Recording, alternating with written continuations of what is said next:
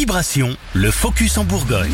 Ne soyez pas surpris, Ghana dans l'Allier des dinosaures pointent leur nez à l'horizon. C'est ici qu'a ouvert en 2013 Paléopolis, un parc dédié à la paléontologie et à l'histoire de la vie sur Terre. Chaque année, 40 à 45 000 personnes viennent le découvrir. Sa directrice Marilyn Defefayol. On a voulu remettre en avant euh, les dinosaures, la thématique des dinosaures, puisque on, ça faisait plusieurs années qu'on déclinait d'autres thèmes. On a des nouvelles sculptures, donc une très grande, de plus de 10 mètres de haut, qui est assez fantastique, en apatosaure.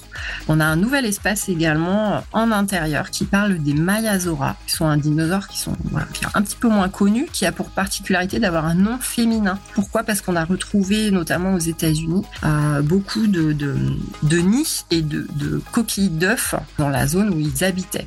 Et donc, euh, euh, c'est un dinosaure qui est, qui est particulier par le, la façon dont elle s'occupait de, de ses œufs et de ses bébés. Donc euh, Mayazora veut dire lézard bonne mère. Notez que le 28 mai, à l'occasion de la fête de la nature, le parc sera accessible gratuitement. Un riche programme d'animation permettra à tous de se sensibiliser à l'environnement.